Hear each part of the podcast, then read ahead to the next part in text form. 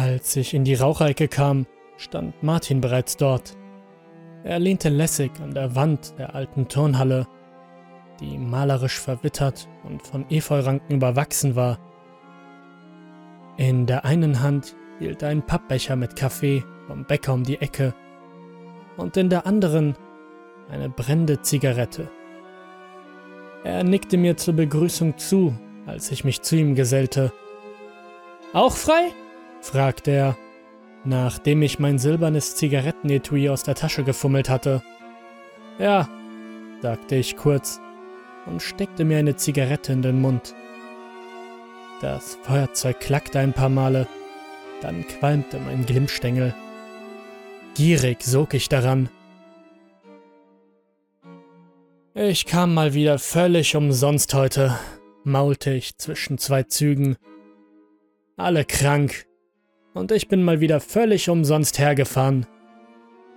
Martin zog an seiner Zigarette und blickte mit zusammengekniffenen Augen in die Morgensonne.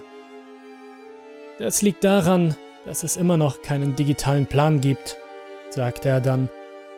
Ich habe ja mehrfach darauf gepocht, aber die kommen einfach nicht in die Gänge. Er nippte an seinem Becher. Ich weiß ja auch nicht. Es ist zwar unser letztes Jahr hier, aber ich finde, man könnte uns trotzdem ein wenig entgegenkommen.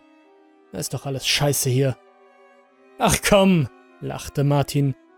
Du bist doch der Erste, der jammert, wenn die Schule rum ist. Du wirst den Bums doch am meisten vermissen. Du etwa nicht? fragte ich etwas eingeschnappt und merkte, dass ich leicht errötete. Martin sah mich über den Rand seiner Brille streng an. Es war die Sorte von Blick, die man für kleine Kinder übrig hatte, wenn sie etwas sehr Dummes gesagt hatten. Nicht ein bisschen, sagte er dann mit ausladender Geste und betonte jedes Wort einzeln. Ich mach drei Kreuze, wenn der ganze Scheiß vorbei ist. Ich kann die ganzen Fressen nicht mehr sehen. Er nippte erneut an seinem Kaffee und sah düster zu Boden. Ich wusste nicht, was ich darauf antworten sollte, also wechselte ich das Thema.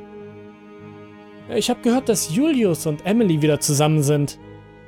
Martin sah verächtlich auf seine Fingernägel und blies eine Rauchwolke aus. Schon wieder? fragte er dann angewidert. Dieses Luder kann aber auch nichts dafür. Sie bumst sich durch die halbe Stadt, aber kommt immer wieder angekrochen. Und der Blödmann nimmt sie auch noch zurück. Er schnaubte und spuckte aus. An seiner Stelle hätte ich ihr schon lange den Laufpass gegeben, bestätigte ich schnell. Und ich erst, gab Martin zurück. Ich glaube, ich hätte ihr den Hals umgedreht. So wie die auch immer rumrennt, braucht sie sich nicht zu wundern, wenn sie mal. Bevor er seinen Satz beenden konnte, kam Chris aufgeregt um die Ecke gelaufen. Er hatte einen hochroten Kopf und seine kurzen Beine konnten seinem schnellen Schritt kaum folgen. Chris war gewöhnlich der gemütliche Dicke, der stets gut gelaunt war. Ihn derart erregt zu sehen, verwunderte mich, und auch Martin beugte sich interessiert nach vorne. Ihr. Ihr wer. Ihr werdet es nicht glauben, keuchte er asthmatisch. Ihr, ihr werdet es nicht glauben. Seine Augen waren weit aufgerissen und er musste sich mit einer Hand an die Fassade stützen. Nachdem er sich etwas beruhigt hatte, sah er uns aufgeregt an. Habt ihr's. Habt ihr es nicht mitgekriegt? fragte er vorwurfsvoll, als er unsere fragenden Blicke bemerkte. Was mitgekriegt? fragte Martin angespannt. Klatsch und Tratsch interessiert ihn immer sehr. Die Polizei war heute Morgen da und hat uns befragt. Was? fragte ich ungläubig. Habt ihr denn die Autos nicht vorfahren sehen? fragte Chris und deutete mit dem Kinn in Richtung Schulgelände. Wir haben mal wieder alles frei, deshalb waren wir nicht im Gebäude, erklärte ich.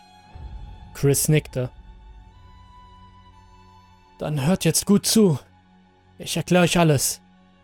Er beugte sich leicht nach vorne und rückte ein Stück näher an uns heran. Gestern Nacht muss hier jemand auf dem Gelände vergewaltigt worden sein, raunte er hinter hervorgehaltener Hand. Ich starrte ihn entsetzt an. Das ist nicht wahr, rief Martin und drückte seine Zigarette an der Wand aus. Doch, wenn ich es dir doch sage, beharrte Chris. Es muss wohl ein junges Mädchen aus der zehnten Klasse gewesen sein. Sie war wohl gestern allein hier auf dem Gelände und wurde angefallen. Die Polizei wollte wissen, ob jemand von uns etwas weiß. Und? fragte ich angespannt. Nichts, gab Chris etwas enttäuscht zurück. Man weiß nur, dass der Täter eine Skimaske getragen hat und Lederhandschuhe. Es muss ein älterer Schüler gewesen sein. Zumindest vermutet man das. Ich war völlig baff. Mit dieser Nachricht hatte ich wirklich nicht gerechnet. Martin steckte sich eine neue Zigarette an und schüttelte ungläubig den Kopf. Wie war das noch mit Vermissen der Schule? fragte er dann in meine Richtung. Ich sah ihn böse genug an, dass er sich für seinen zynischen Kommentar schämen konnte. Und was passiert jetzt? fragte ich dann. Chris zuckte mit den Schultern. Die Polizei ermittelt weiter, aber es gibt bisher wohl wenig Anhaltspunkte. Ich nickte automatisch. Einige Mädchen wurden regelrecht hysterisch, als man sie befragte. Deshalb hat man uns freigegeben. Am schlimmsten war Emily. Sie hat richtig hyperventiliert. Sowohl ich als auch Martin konnten uns ein kurzes Grinsen nicht verkneifen. Und nun fährst du heim oder was? fragte ich. Chris nickte. Wenn du etwas erfährst, sag uns direkt Bescheid, mahnte Chris und wedelte mit der Zigarette in der Luft herum. Ich glaub, ich fahre gleich heim. Diese Schule ist ja echt ein heißes Pflaster geworden. Er gab ein krächzendes Geräusch von sich, von dem man nicht sagen konnte, ob es ein Husten oder Prusten war. Wir sehen uns, sagte Chris knapp. Wenn ich etwas höre, sage ich es euch, versprach er. Ihr aber genauso, rief er im Weggehen noch. Natürlich, bestätigte Martin und ich gemeinsam. Sowas, murmelte ich dann.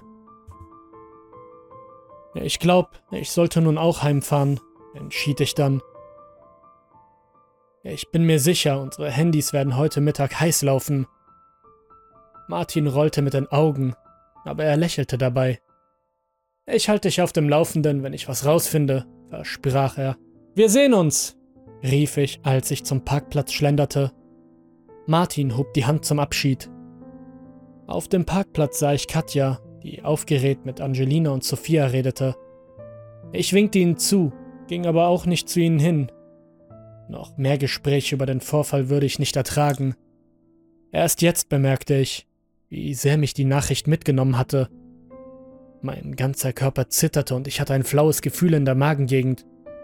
Kurz erwog ich es, noch eine Zigarette anzustecken, aber dann würde Katja vielleicht doch noch ein Gespräch anfangen. Also verwarf ich die Idee wieder. Ich konnte daheim ja auch noch rauchen. Ich stieg ins Auto und legte mein Handy auf den Beifahrersitz. Ich hütete mich davor, es einzuschalten, denn die Gruppe wäre sicherlich voll Nachrichten über den Fall. Das könnte ich jetzt beim Fahren wirklich nicht gebrauchen. Als ich meine Parkscheibe im Handschuhfach verstaute, fielen mir eine schwarze Skimaske und ein paar dunkelbrauner Lederhandschuhe entgegen. Ich ignorierte sie und warf die Scheibe ins Fach, das ich danach schwungvoll zuknallte. Während ich aus dem Parkplatz auf die Straße bog, winkte ich Katja und ihren Freundinnen noch einmal zu. Kaum war ich aus ihrem Blickfeld verschwunden, machte sich ein Grinsen auf meinem Gesicht breit.